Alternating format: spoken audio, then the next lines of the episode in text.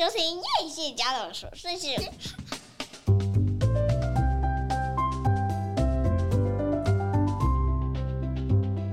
欢迎收听叶谢家的琐碎事，我是粉明娜。大家上次有没有听完答案？关于这个疗愈的课程，有很多不一样的收获呢。我知道有人还听了好几次。那我们在这个月份呢，我们又再次请到了 Diane，Diane 呢是对我一个贵人，呃，给我了很多翻转我生命很多帮助的我的心灵导师。那他同时呢也是这个天使牌的咨商师，从事这个心身心灵疗愈的工作已经有二十多年。那我们先欢迎 Diane。Hello，大家好，又再次见面，很开心。我上次有一个第一次经验之后，嗯、我就。很兴奋，很兴奋，就会有一种觉得好像很多想讲的。特别是常常我们在车上啊聊天啊，就会觉得哇，这些东西应该通通都要拿来讲，然后让更多人知道。那我们上次讲了个人疗愈之后呢，我们今天要来聊的，我想是大家很很多人都会很感兴趣的，关于亲密关系哦。嗯，亲密关系当然就是你跟另一半的。关系，那我觉得我们在传统的一些想法当中，都会觉得很多东西就是理所当然啊，不就是这样吗？有什么好说的吗？这也值得讨论吗？那也是一直遇到答案之后，我才发现，我自以为我那完美无瑕、无可挑剔的亲密关系，原来这当中还埋藏了很多不是真正的真实的部分。那所以，我们今天来谈这个亲密关系，一定要在一个真实的状况下。嗯。那我就很好奇啊，因为我常常都会觉得说，啊，不吵架不是很好吗？特别是有了家庭之后，在小孩面前吵架是大忌呀、啊，对不对？我们不能让小孩有心灵创伤啊。那不吵架还不行哦，还要基于真实。而且有的时候，我觉得，诶，我做这个决定是为大家做决定啊。然后你还跟我说，没有哦，我们做很多决定都要跟另一半讨论哦，连你 Uber 要叫什么吃都要讨论。好，那所以我们今天来请答案讲一下。关于这个亲密关系，到底怎么样谈不会委屈自己，也不会贬义对方？到底怎么样可以跟对方建立一个平衡的亲密关系？我会这么说，亲密关系其实所有的亲密关系是跟自己的关系。你会看见，其实大部分的亲密关系，我们不会找相同的人。如果你找相同人，表示其实你的灵魂真的真的非常有意愿。你等于完完全全看到你自己的另外一面镜子，然后你必须要去看见这个镜子，然后又要去做自己的功课，其实不是件容易的事情。但是亲密关系通常我们会讲。找一个跟我们不同种类型的一个关系，这个关系的目的是让我们去发掘，其实我的生命里面很多的时候，我们只是把对方对方所显现的模式，我有没有有，只是因为我们很常把这些的模式压下去，嗯，所以我们就没有办法发现，其实我跟对方是一模一样的，但很多的时候其实是借由在争吵里面，或在一个我们讨论的过程里面，如果我们不是在一个指责都是关于你的问题，都是关于你的错里面，我们就会去发现，其实我们所讨论的很多东西，其实是跟我自己有所相关的。所以，如果我们能够跟自己有所相关的时候呢，那其实我们的生命里面就会有更大的发现，我们所有的议题。根本跟对方没有关系，是跟自己的关系，根本不用跟对方和解。我们是透过这个讨论的过程里面，其实是跟自己内在的某一个部分和解的。可是我发现这个是要觉知到一个程度，你才有办法看见，没错。不然你通常看到的都是你最讨厌的部分，没错。但你有没有发现，就是很多人在处理亲密关系的时候，我现在对你不爽。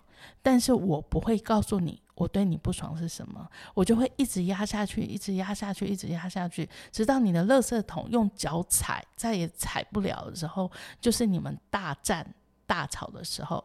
通常大吵的时候，其实你是没有任何的结论的。因为每一个人都在自己的情绪里面。我觉得你做错了什么，你觉得我做错了什么，所以其实我们讨论不出来任何的结果的。所以其实关系里面最重要的事情，我觉得第一步是我们怎么样好好的沟通。但这个好好的沟通，就是我们必须要很真实的去告诉对方，今天我受伤的点到底在哪里？今天我不舒服的点到底在哪里？我必须让对方明白我，对方才会知道哦，原来你对这件事情是不舒服。因为对方不是你，对方根本不会知道原来你对这个事情是不舒服的。我讲一个最简单的一个例子，就是我跟我的伴侣其实很多的想法、很多的生活习惯，其实我们都是不一样的。那嗯，曾经有一次，他其实做了一件事情。实际的状况是什么？我忘记了。但他做那件事情之后呢，我其实非常非常的不舒服。那我就在思考着，我要怎么样告诉他不舒服。我本来第一个出现的念头是，算了，那就这样吧。但是呢，我其实是一个不愿意把心里的话藏下去。很多认识我的朋友也好，学生也好，都知道我很容易把东西摊开来，因为我觉得摊开来是最简单的方式。摊开来可能会让你觉得很丢脸，对。但是你唯有摊开来，其实你才能够让别人认识真正的你，你的想法是什么，你的感觉是什么。所以我记得我那一次，我就跟他讲说，其实你讲这些话。其实我觉得很不舒服。我不舒服的原因是因为我会觉得我的出发点不是这个样子，但是你好像都用另外一个滤镜，就是你以前认识我的样子，然后来告诉我说我做错了什么。但是你并没有看见我正在为你努力的在改变当中，也许是非常非常的小，但是你能不能看见我正在的改变当中？那他就说。哦，原来你对于这样的一个感觉是会受伤的。嗯，那所以我们在关系里面，我们就很长，他在不，因为我也是一个很敏感的人。那我的伴侣他其实是一个很容易压下去，他不愿意去多说些什么样的人。嗯，但是因为我很敏感，如果他一下压下去，我其实是知道的。嗯，那我就会很长，因为他其实是不常去说出来他要什么，或者他不开心的是什么，所以我就会很常。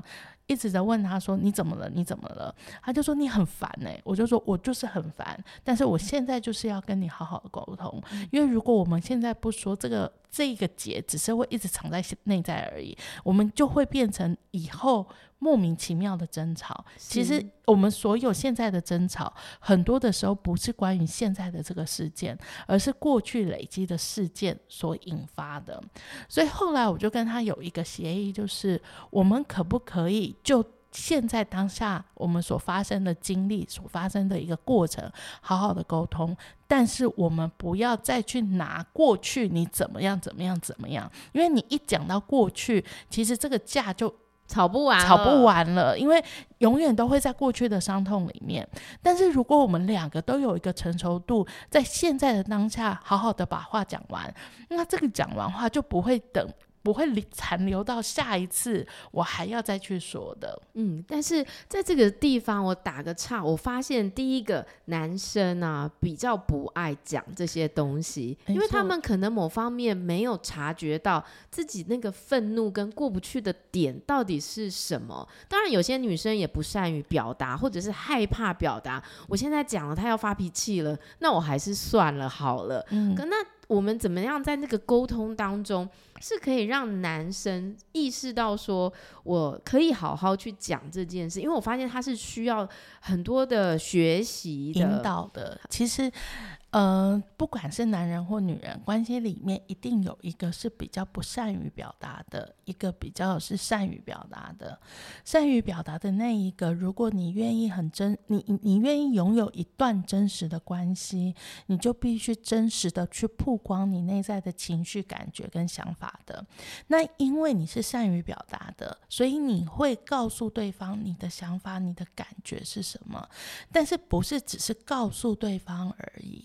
你要去引导对方，你也要去陪伴对方，你也要去理解对方他过去的生命过程，所以导致他现在不愿意说，不愿意表达。但你愿不愿意用爱去陪伴他，慢慢的引导他说出他内在真正的感觉跟想法的？但是我发现你讲的这个爱这件事情，某个程度啊，是在关系当中已经一段时间的人感受不到的。没错，因为在关系里面一段时间之后。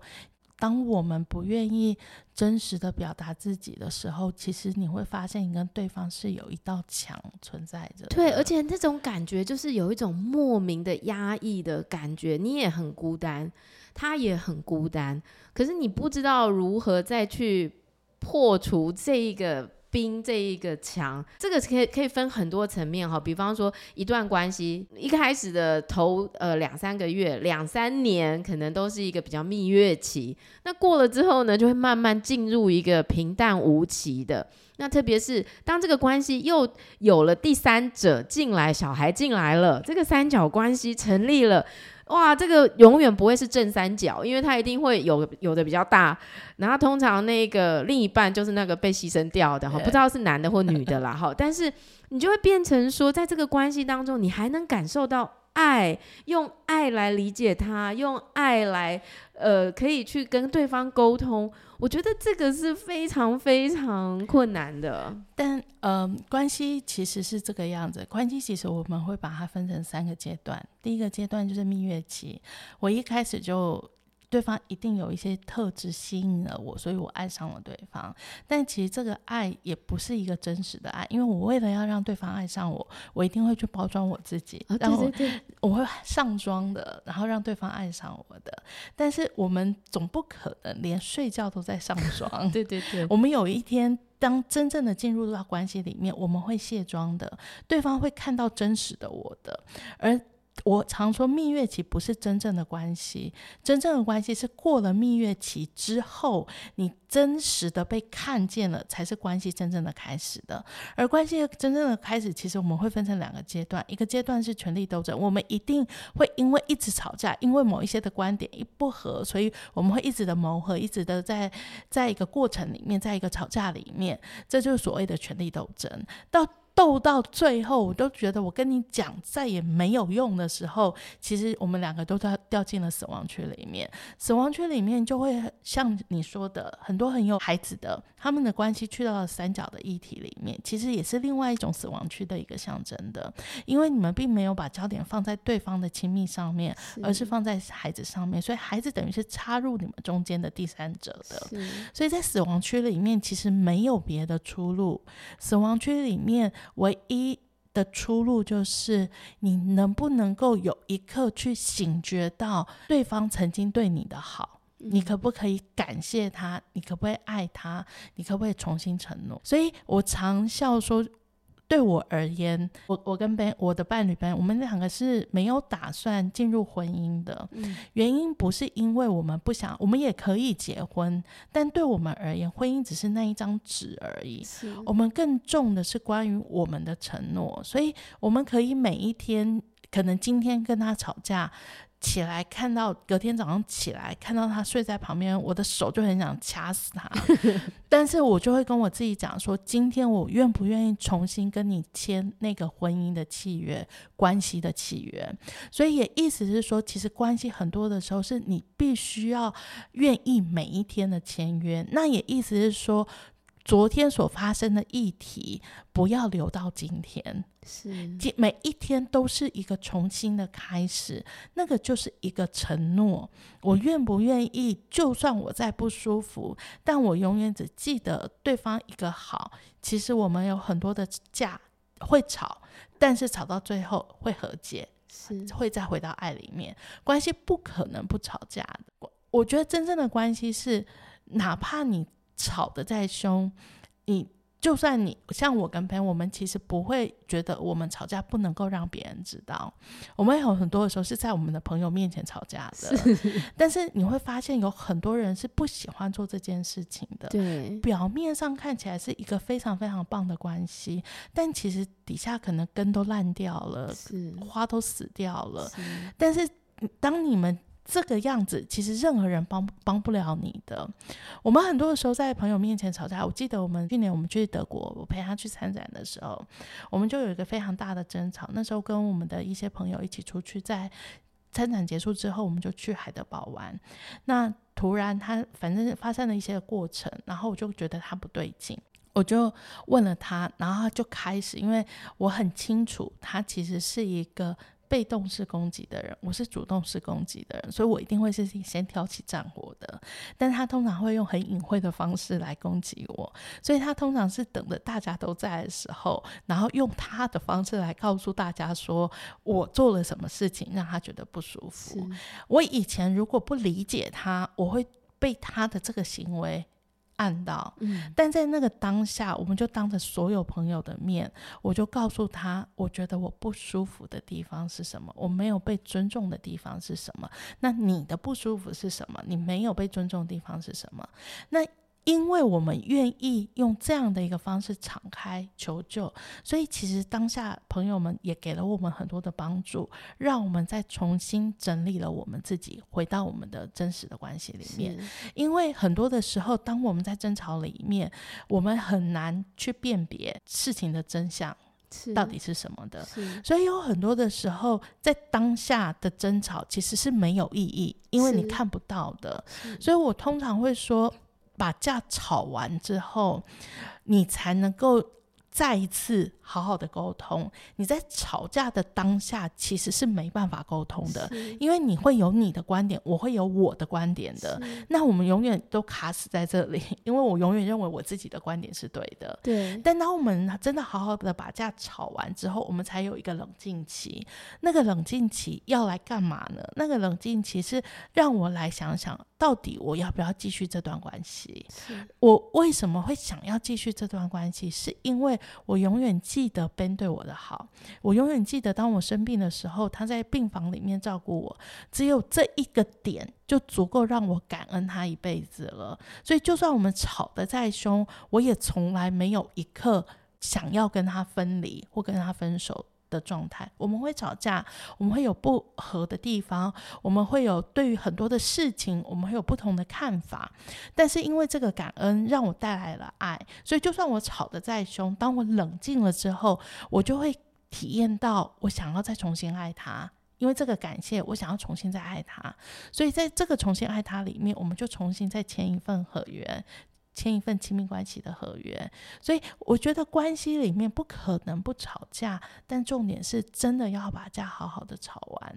这个好好的吵完的意思是，你要让对方明白真正你的内在的想法是什么。也就是说，我发现在这个关系里面，你对自己一定要够坦诚，没错，你一定要够诚实。然后这个诚实，我。又有一个问题是说，对你说都都会有一个最会表达，对不对啊？这个人就很诚实啊，他就一直讲啊，他就这里不爽那里不爽啊。可是对于那个比较不会讲的，他就说啊，都给你讲啊，没关系啊，你讲完就好了啊。哦，哇，反正我就是比较不会讲，你讲都你对吼。这个很会讲的可能也会很气嘛，怎么样就这。勾不到他讲，然后我也不想要都是我在讲，那这个时候又很难，就是一个一个巴掌拍不响，他就是偏偏不跟你吵，冷暴力也是一种很可怕的暴力。通常冷暴力我会这么看，就是不会无缘无故的，对方是冷暴力，对方一定也是收到了你的攻击的能量。才会冷暴力的，所以感觉你好像是在好好的讲，我好像在告诉你我所有的感觉，但你的背后可能是一个攻击哦。就是说我今天会这样，都是你害的，对，你害我不快乐。基于结果，对方有没有跟你沟通，你就不断的去调整你自己跟他沟通的方式跟语气。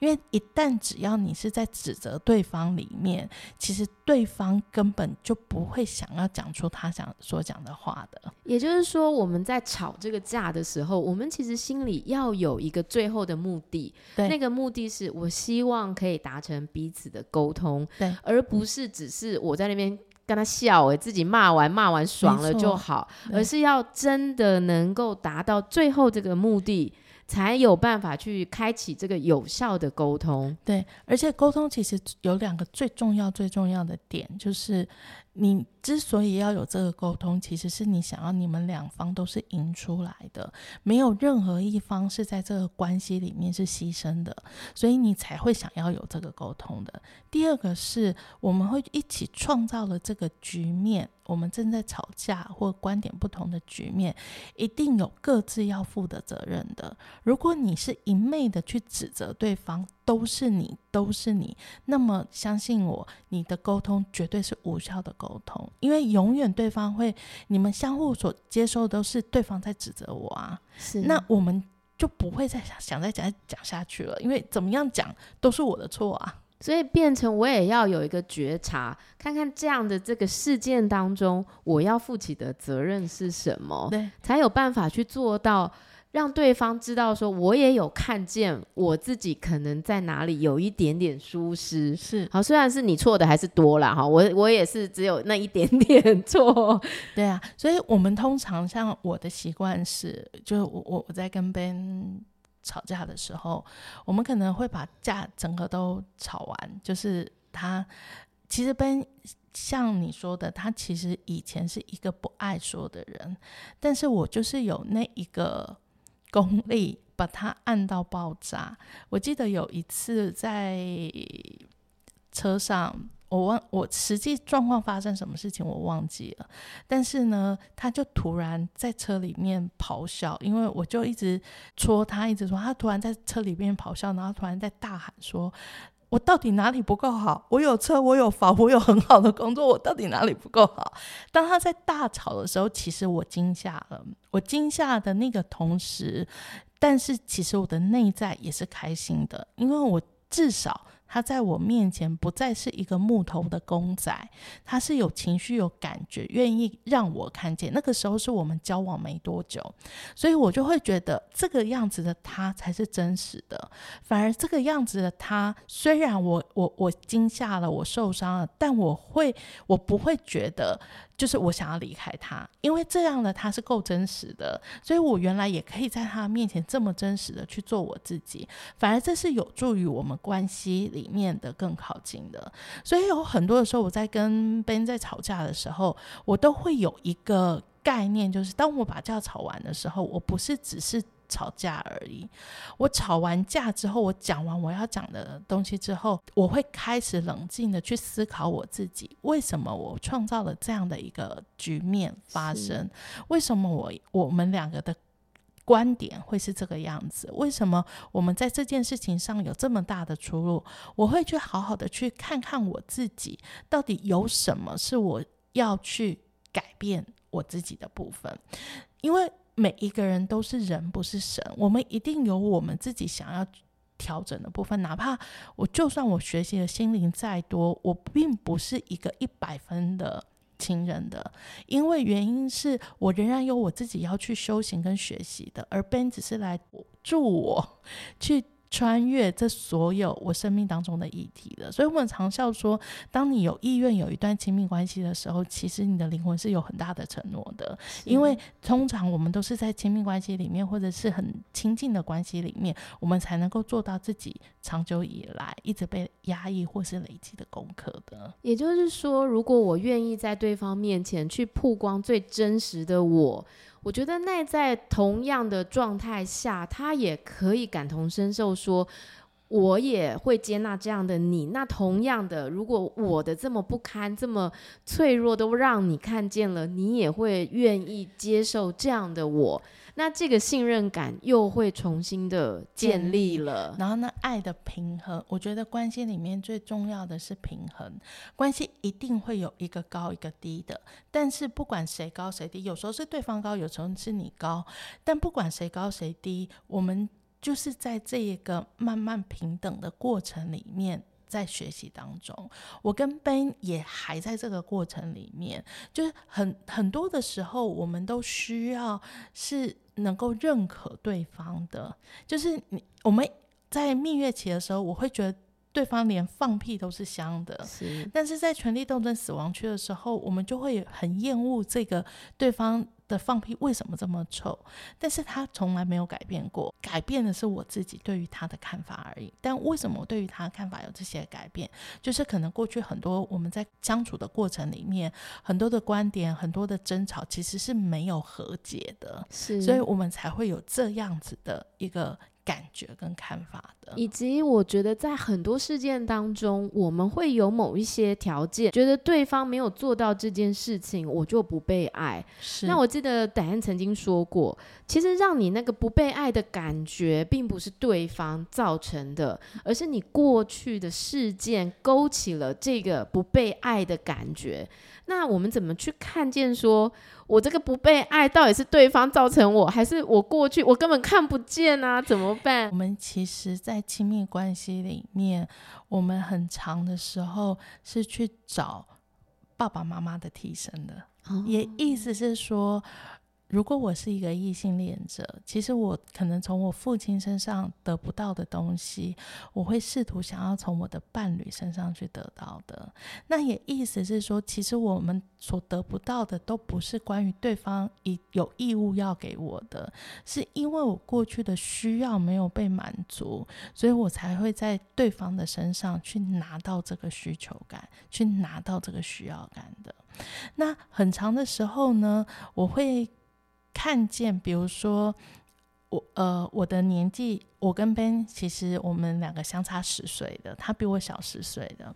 那很长的时候呢，我会有一个，我为什么会找一个比我小的人？那是我过去的生命经历，因为我太想要要强了，所以我一定要压过男人。但如果我没有从这边去醒来的话，Ben 一直会是输家的。嗯。所以我要非常的留意，就是我不去打压他，我要允许他活出他自己来。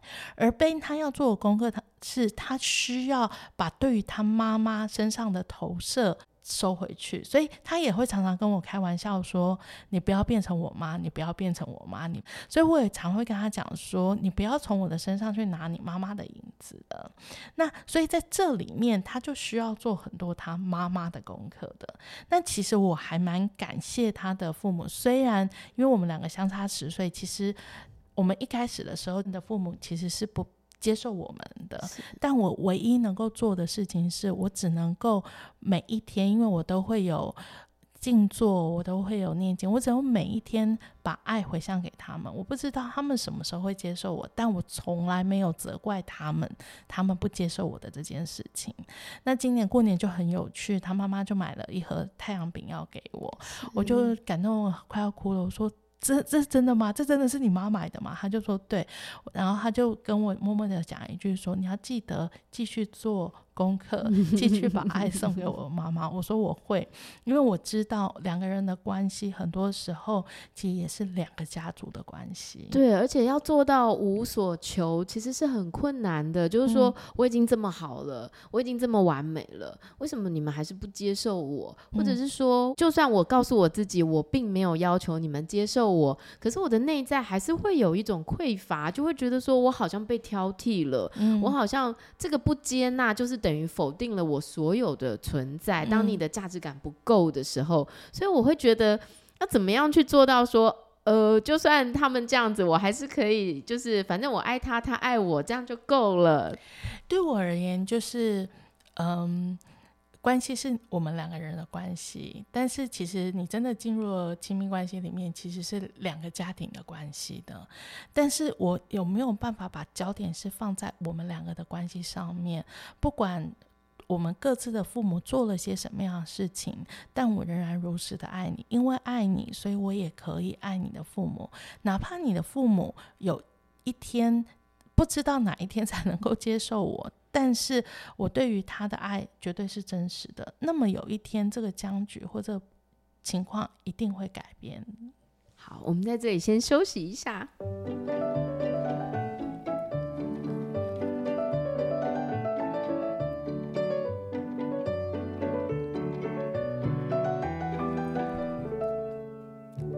我这时候就很想要问一个，我相信这个讲到。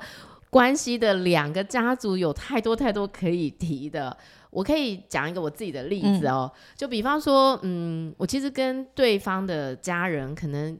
因为某些事情，然后有了一些隔阂，那我就决定说好，那我最好的方式就是和他们避而不见。我当然也知道，因为我上完课了嘛，好，我我大概知道说我的避而不见其实也是一种逃避，我还没有决定好我要去面对这个真实。可是我跟我先生之间可能已经呃达到了某一种呃互相理解的状态，他可以理解我的缺席，不会要求我去。那我的内在其实有一个我想要满足他，就是大家一起圆满的心。那我如果去了，我就觉得委屈了我自己。我不去的时候，我就觉得委屈了我先生。那所以在这样的状况下，我们到底要怎么去抉择？说我们跟对方家人的这个见面频次，到底应该要处在一个什么样的频率才是平衡和谐的呢？这这就很有趣。这我也可以分享一个案例，就是我跟 Ben 的关系一直以来就是处于他不他的父母还没有完全的接受我，但在去年的时候，其实。他的妈妈跟他的爸爸突然邀请我，就是要跟我见面。但是我清楚的知道，就是我不是不跟他们见面，就是 Ben 有跟我讲这件事情，我不是不跟他们见面，但其实我内在有很多的恐惧。那个恐惧并不是关于要面对他们的父母，那个恐惧是我，我总有一一种感觉，是我跟你们见面了，我是不是要去？背负着 Ben 的生命，对我而言是这样。嗯。所以呢，其实我还没有准备好要跟他们见面的时候呢，我就会先允许我自己。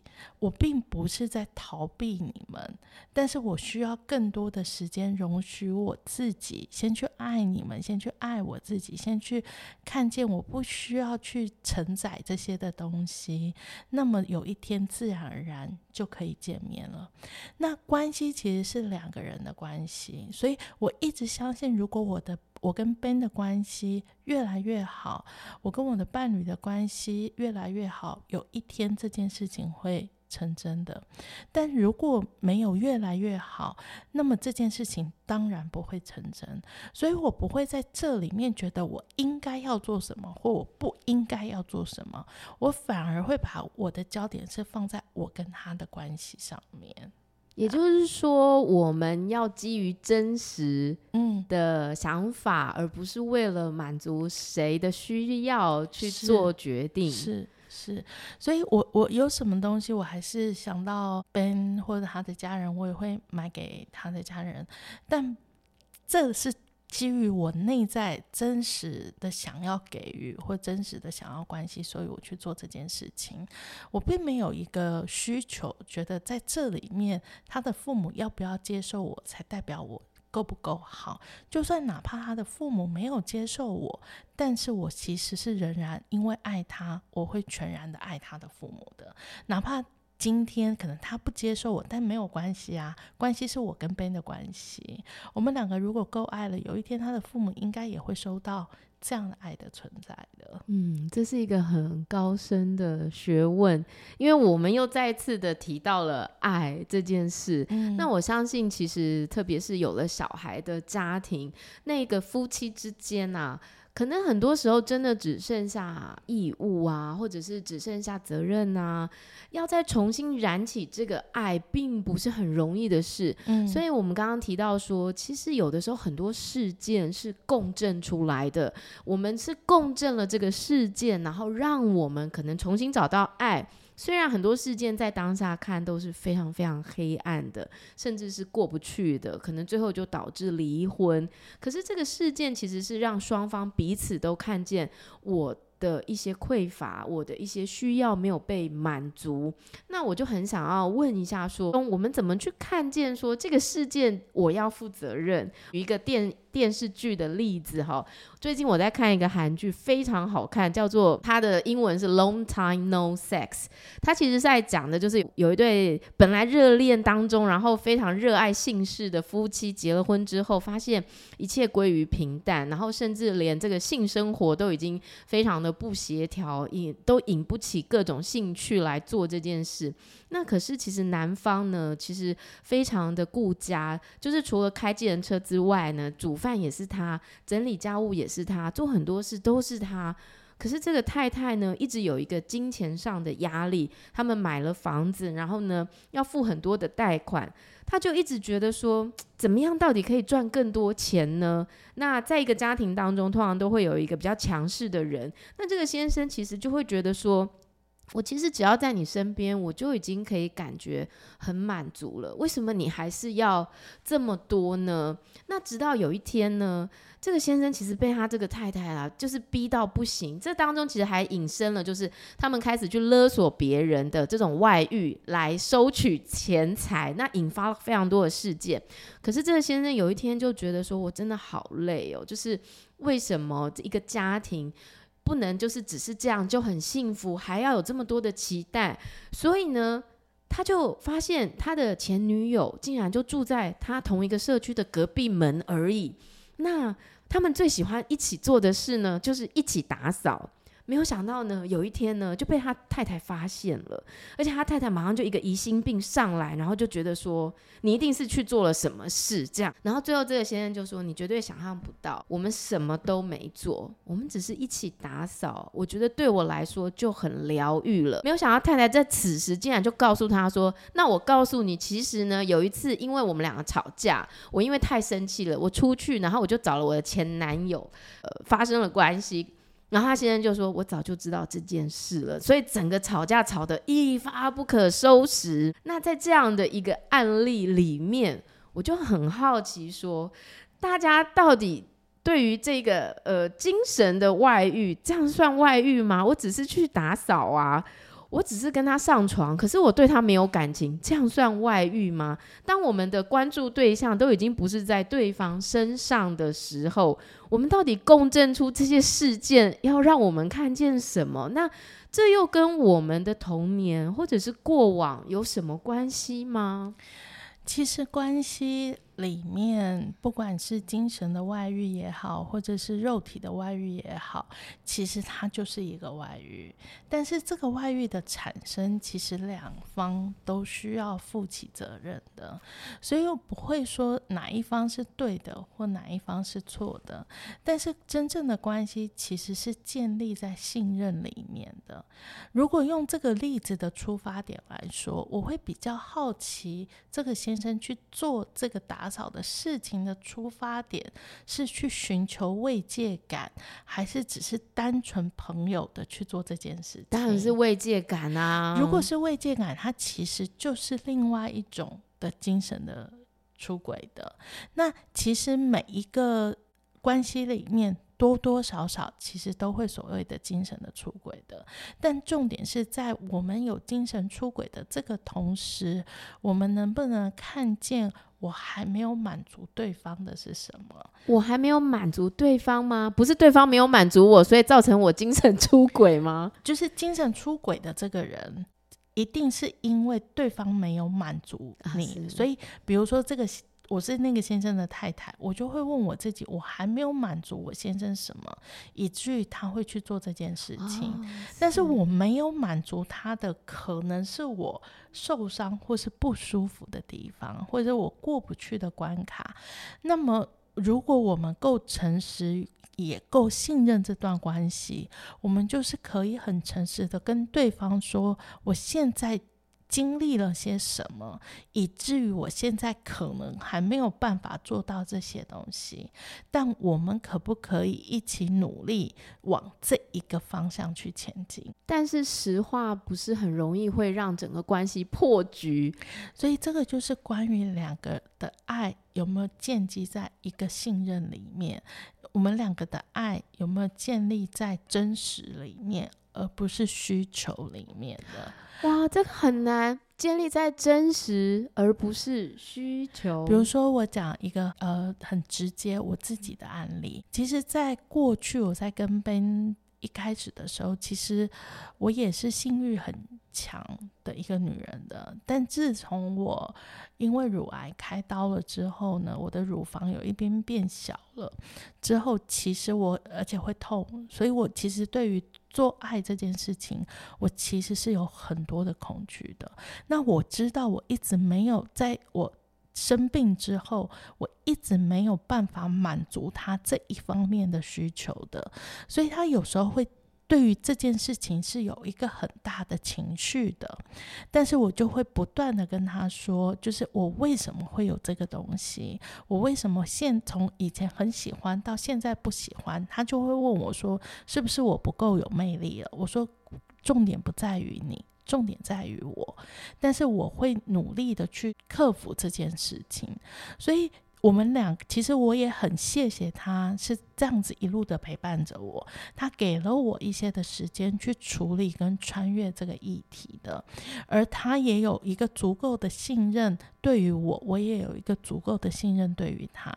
那我们，我因为本身的一个伤痛，但是我的伴侣基于爱在陪伴着我去经历它。那你就想想，我们两个之间的爱是不是可以是更真实跟更扎实的，就是我也不会害怕跟别人讲说，对，因为生病之后，我在性的上面其实是有一些的议题的，但不代表我不去穿越这个议题。我我我很诚实的去面对它之后，我才能够去穿越它，我才能够慢慢的去缓解它。那有很多的时候，一段关系里面能不能够够理解？跟陪伴对方，那个是非常重要的。哇，我非常感谢你这么坦诚的跟我们分享这样的真实的案例。哎，你确定你另一半受得了吗？没问题的，我相信他受得了。因为我我发现，其实台呃，就是亚洲人不谈性事，但是其实私底下却做了很多跟这个有关的事。但是我觉得，其实性事其实是关系当中非常非常重要的议题，是必须可以坦诚去沟通的。对，在性上面肯定有很多。的，尤其女人在性上面，呃，多多少少是有一些的伤痛存在着的。嗯，所以，身为男人或者身为对方的伴侣、老公，必须能够理解女人的这一个部分的伤害的。那不代表你你的伴侣不不愿意去穿越它。但是你有没有愿意足够给他时间？你们两个愿不愿意建基在信任跟爱里面去面对这个议题？所以我也有跟 Ben 讲说，很抱歉，我现在没有办法满足你性的需求，不代表你不够好，但我也正在努力的去克服我自己的障碍，因为毕竟在生了病之后，其实有太多，如果我不是一个疗愈者，我可能会啊都。可以啦，没问题。但因为我是一个疗愈者，所以我会非常观看于我自己内在，我要很诚实的去面对我自己内在到底是喜欢还是不喜欢。如果我不喜欢，我只是在假装一个性里面。对于我的伴侣，他也不是一个够诚实啊。是，特别是不要说生病了，生了孩子之后，很多人就开始没有性生活了。那一方面，可能也是因为小孩的出生实在太忙、太累、太乱了。所以你常常听到有人说：“哎，我十年都没有这个性生活，是很正常。”大家都会觉得说柏拉图很好啊，柏拉图就是用意识在互相交流啊。为什么一定要有这件事情才是好的呢？我觉得我们过去。的教育并没有教会女生去享受这件事，很多时候我们真的都是很被动的，然后是做出配合，然后就希望赶快结束，并没有那种觉得在这个过程当中有人满足我们啊，有人服务我们啊，然后让我们得到一个很快乐的感觉，所以我们愿意付出，因为我们爱这个人，所以我们愿意跟他的结合。我发现就是一个本末倒置，我们是先有了这个行为，才去理解什么是爱，而不是先理解了爱，所以我愿意和对方有一个呃分享彼此的感受。我发现这个是嗯，在很多事件发生当中的时候，你会才会跳出来看见的。可是如果你一直在一个这样的生活、这样的循环里，你会一直重复同样的模式，而不。不觉得有什么不对，因为我记得你曾经说过一句话，你诶，你说射精这个行为是一个灵魂的交换吗？嗯，其实当你呃，很多的男人有很多段的关系嘛，或者是当他没有一个确定的关系的时候，他其实是到处做爱的。但其实当男人射精的那一个刹那，其实情感上已经有一些交流跟连接了。所以其实有很多的时候，关系的没办法真的承诺，也有因为基于其实过去。你有这么多的牵扯，没有清理干净，你当然在灵魂上是没有办法真的承诺的。就是太多人交换的灵魂，哇，糟糕！现在很多男生听到 很 剉，怎么办？也就是说，我们在一段关系当中，我们有时候不能粉饰太平，我们不能告诉自己说这样很正常啊，这样很 OK 啊，大家都没有，我没有，我也很正常。对，而而且在性上面，我觉得。呃，这是我从 Ben 身上去学习的。他会服务我，但同时他也会告诉我他想要被服务的是什么。所以我觉得这是一个非常坦诚的，就是并不是一个压抑一昧的去对有一个人迎合对方或迎合对方什么，而是那那也是一个更真实跟更真诚的一个沟通吧。对，就是你真正的需求是什么？对，还有就是你真正的想象是什么？比如说，有些人可能在想象当中没有办法在另外一半身上得到满足，所以他就有了往外得到满足的这样的需求。可是说不定当他可以去沟通这件事的时候，第一个少了这个外面事件的发生，第二个搞不好在家就可以。做到他想要做的事情，但是我们往往被很多教条或者是理智啊什么东西的去规范，说我们不可以开口谈论这样的事情。是，但是有些人的要求如果太过分怎么办呢？如果他要多人啊，或者是他要开放性关系怎么办呢？当然，我们可以有力量去拒绝啊。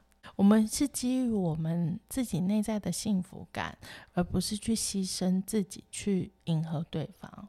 在不在亲密关系里面的任何状态，其实都是这样，绝对不是牺牲了我自己去满足了孩子，满足了伴侣，而是永远是回到我们自己。内在的力量里面，在怎么样的状态里面，我是在幸福感里，我是在爱里面，我是基于这一点去做任何的事情的。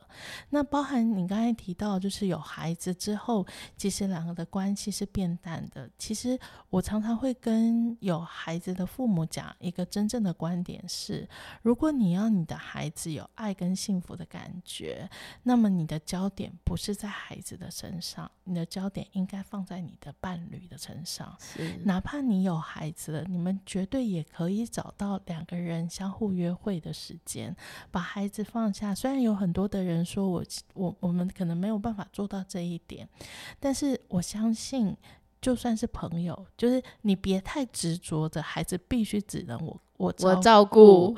如果你不这么执着，其实你可以找到很多，哪怕你跟你老公只是想要有一个半天的约会、吃饭时间，你们一定都可以找出来的。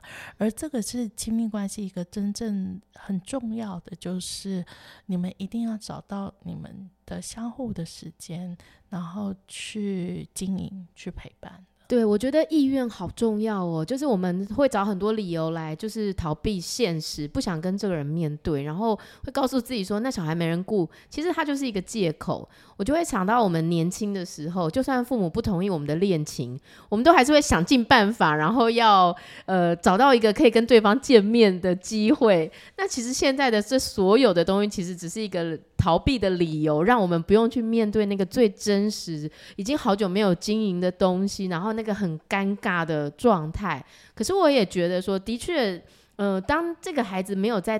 阻碍在中间的时候，你真心的想要再重新去营造一个跟对方的交流的时候，那一切的感觉啊，会再回来，而且会非常不一样。就是跟你以前吃饭总是会有小孩在旁边吵吵闹闹啊，然后你要跟他好好讲个话啊，都没有办法好好讲话，到你们就是只有对方了。你要去一个餐厅，然后要好好的跟他眼神交流沟通。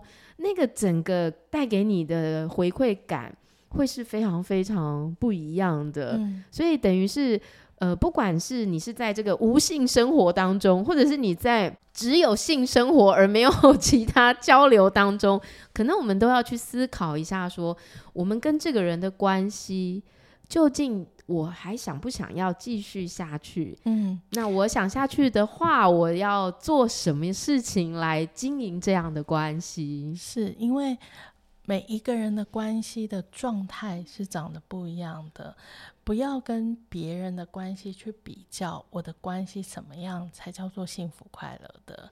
有一些的人，他可能需要远距离的恋爱，然后偶尔的相处，他在这偶尔的相处里面会感觉到很大的亲密。有一些人就是需要黏在的对方的身上，他才会感觉到亲密。你说哪一种亲密关系是对的或错的？没有任何人可以评断，只有你们自己内在的感觉。有没有愿意去承诺？有有没有愿意把对方放在心里？那是最重要的。是，那特别在关系当中呢，我们讲了爱，讲了性，就不得不来讲钱啊，这个关系当中常常被破坏。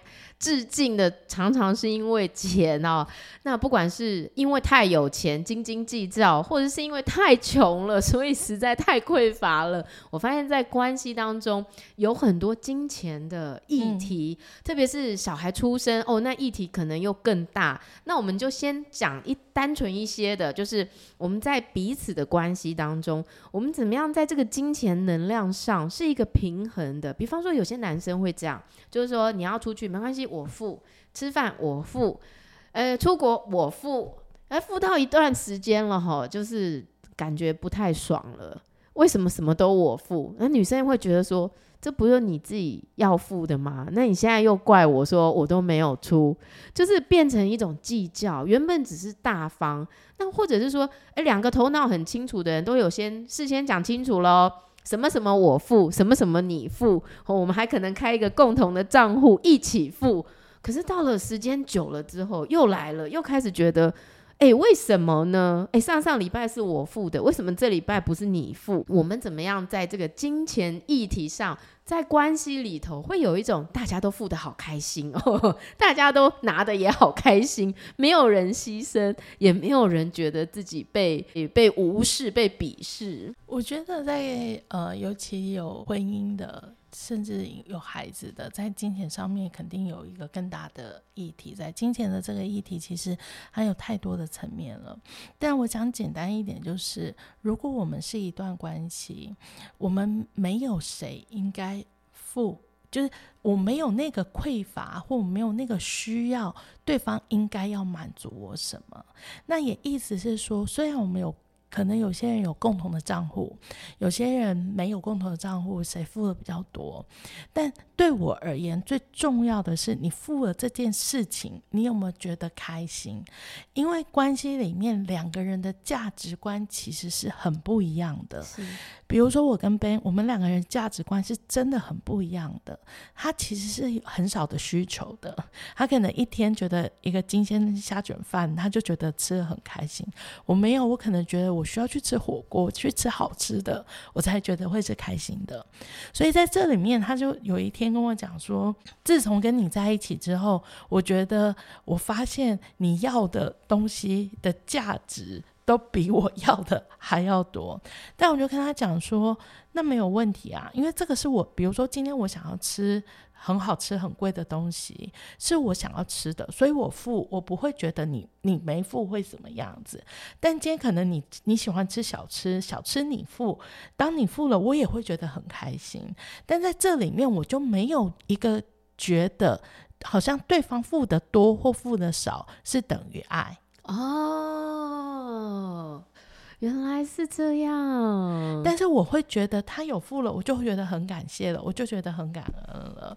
所以，比如说我们曾经也因为送礼物的这件事情，我们没有吵架，但是我就常常开他玩笑，因为比如说嗯。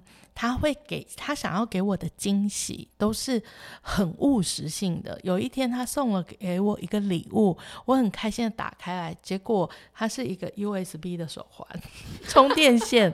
他觉得那个超有意义，但我收到的时候呢，我超傻眼。我说：“你怎么会送这个东西？这个很好啊，你不知道吗？”这就是我跟他的价值观的不同。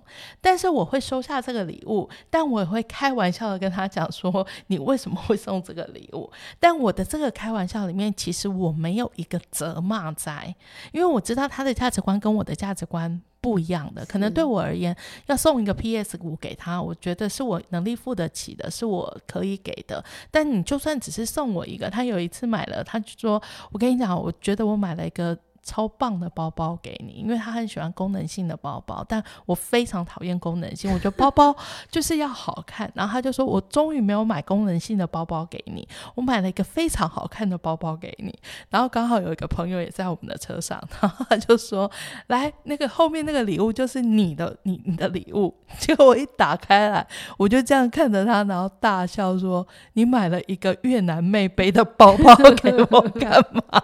然后我朋友也说。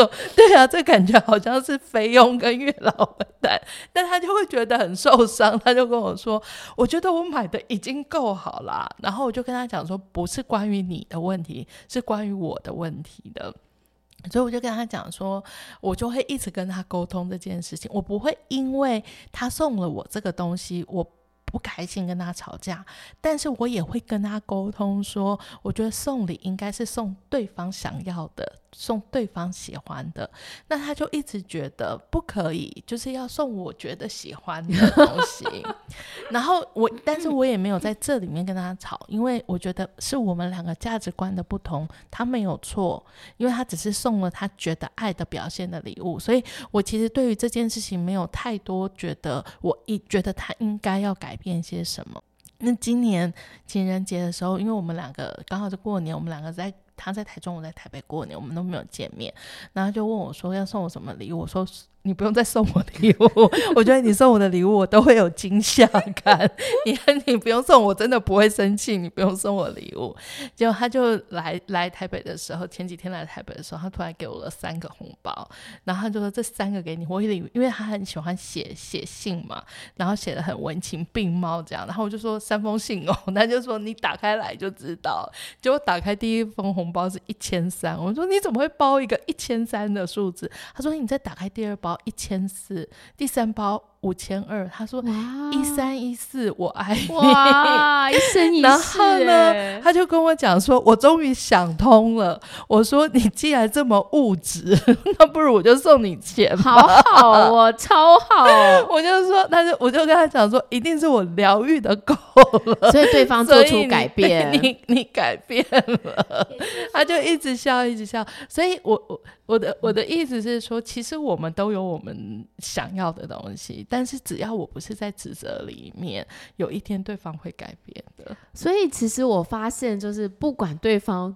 买了什么？我们要先用爱跟感恩的心收下。对，然后呢，不要第一时间就说你被这边冲啥，在刚才家里，还是说这是什么？可是呢，我们可以在事后慢慢的对他表达说，那其实我喜欢的是什么？不然下次现金也可以。但是这个爱跟感恩是不可以缺少的，一定要在第一时间先发送出去。没错，没错。但也不，我也不会有一个奢求，你必须要干嘛。哦，所以我发现，就是当你自己疗愈的非常好的时候，你说男人就在这个时候会做出一个相应的变化、蜕变。嗯、所以你常常都会说，我们其实女人要先疗愈我们自己，嗯，而不要总是觉得对方要给你什么，给你什么。当你疗愈够疗愈了，他就很成功，他就很赚钱，这样。那我就很好奇，所以是叫我们对男生都要放下期待，不要期待他。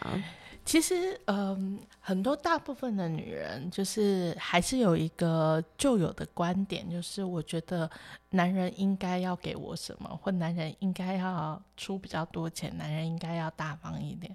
但我的观点都不是这个样子，因为我们在亲密关，我们虽然是亲密关系，但是我们是两个个体，是对方没有义务要满足我些什么。如果我要什么，我可以自己去满足我自己，而不需要从对方的身上去拿取。那当你有这个观点的时候，你就不会有一个需求，觉得对方应该要有大成就才是一个好的关系。是你反而会静静的陪伴着对方，看他哪一天他能够成就，他能够成长。是。那你知道，在这个当中哦，我就想到你刚刚讲，因为我也很喜欢吃好吃的餐厅，然后但我先生也是吃那种小吃摊，他就会很满意、很满足，所以变成说我每次也是想要吃好吃的餐厅，我就会说没关系，我请你吃饭，我付，而且也付得很开心，也不会觉得说你看每次吃都是我在付这样。哎，我记得有一天呢，他也很开心的就为我找了一个很棒的韩国餐厅，然后吃请我吃饭。我那我在那个当下也是稍微有点惊吓，想说。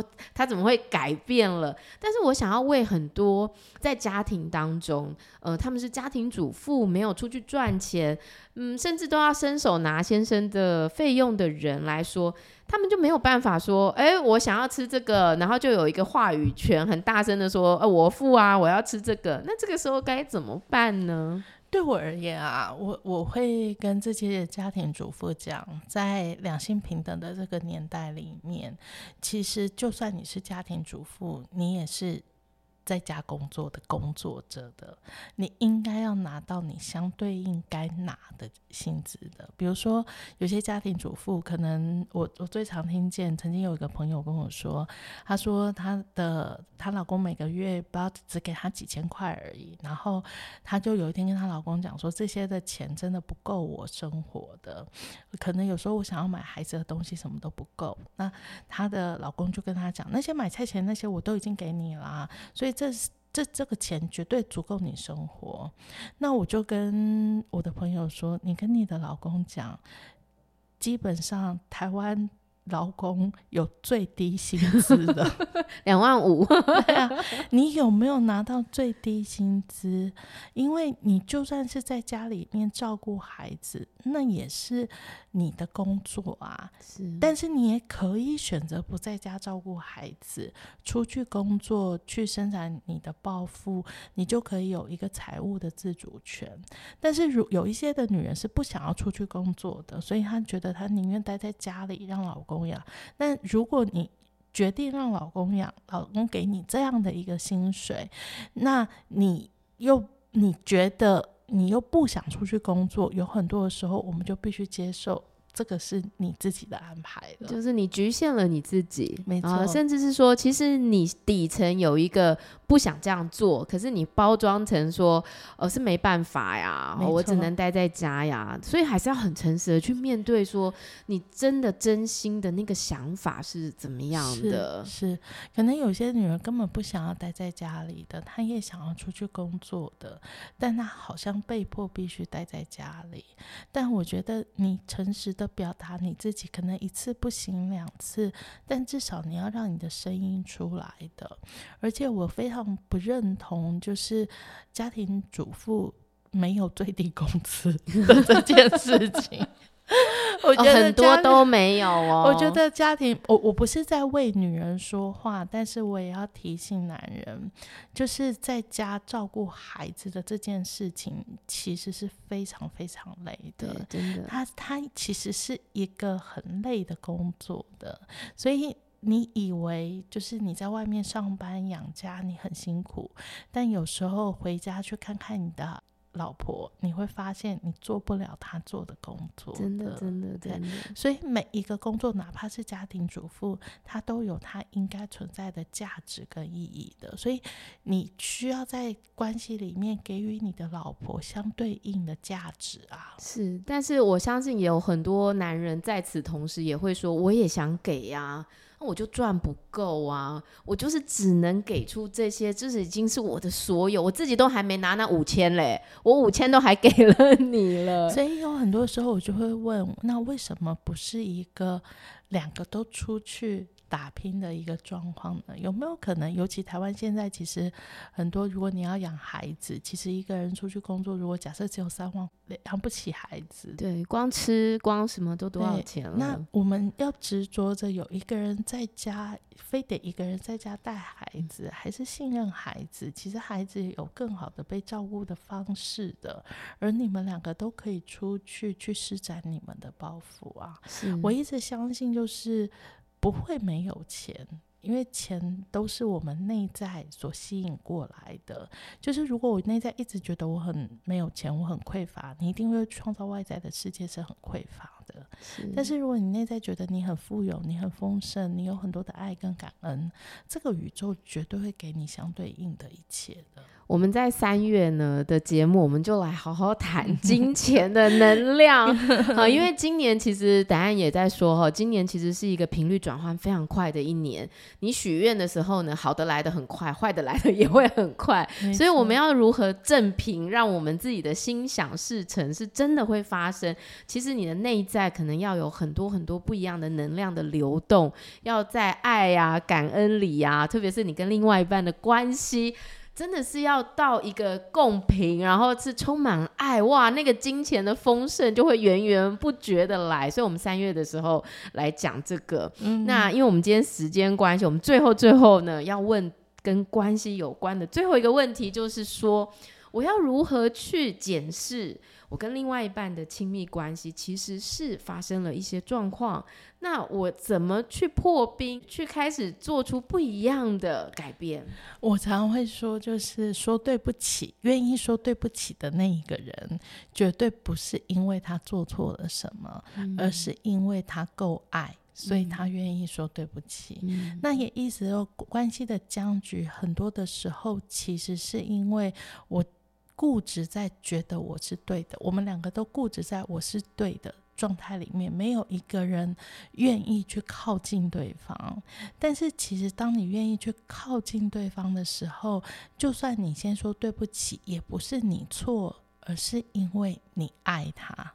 哇，好感人哦！因为爱，所以我愿意先破冰。特别是有时候，如果说不出口，用写的也是蛮感人的啊。是啊，是啊，是啊。有时候你说不出来，可能我是一个不不喜欢写东西的人，所以我通常就是。赖 或跟 Ben 讲，但 Ben 是一个很喜欢写东西的人，所以他有时候很多的感觉，他会用写的写下来的，对啊。像他有，因为他其实非常非常讨厌出国这件事情，但是我非常非常喜欢出国，所以我们去年三月我们有一次去欧洲玩了，呃。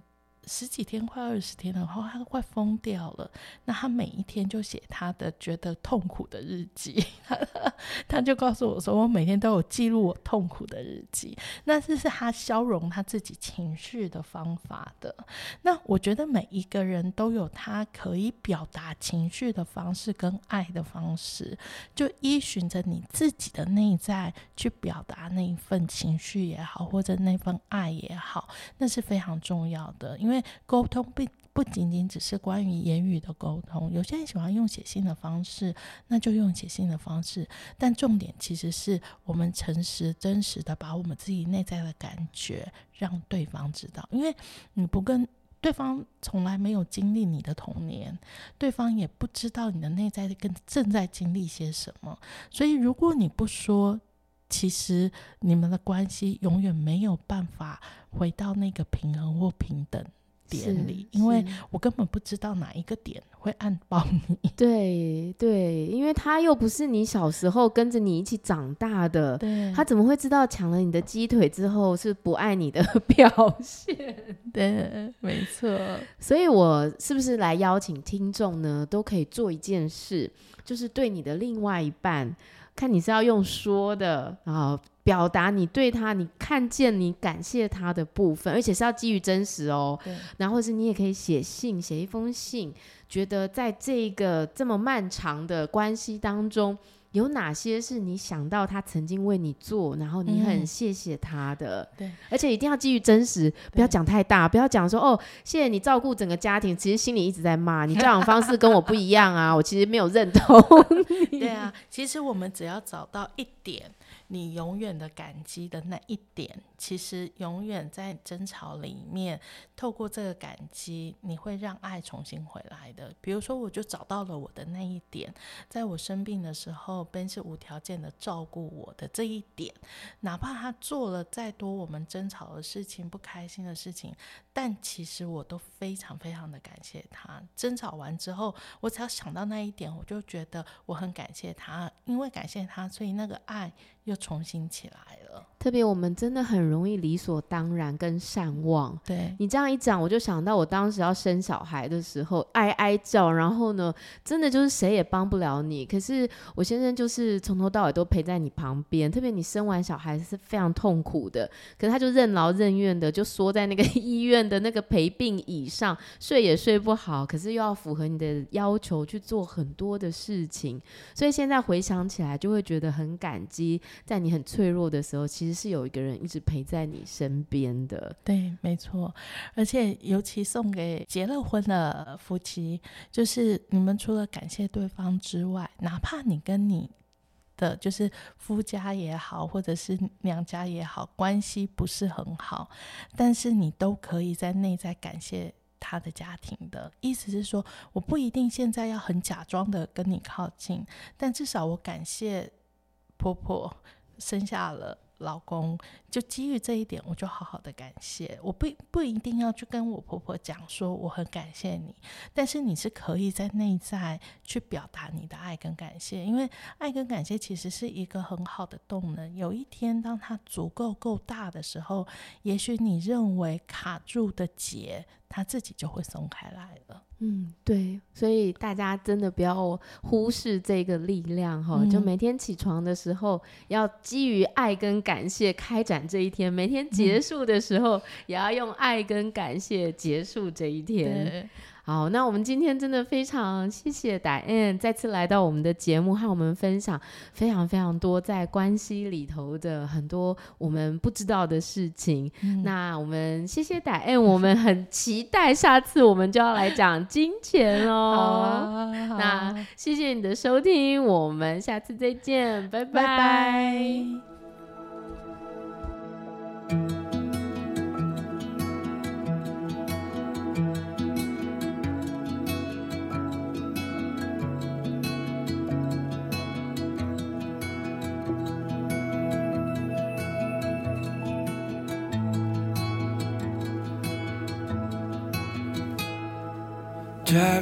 The night to lay underneath the stars.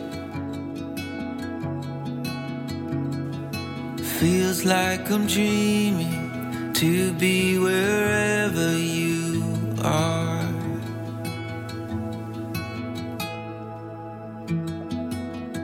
Oh, my walls are falling when I fell for you.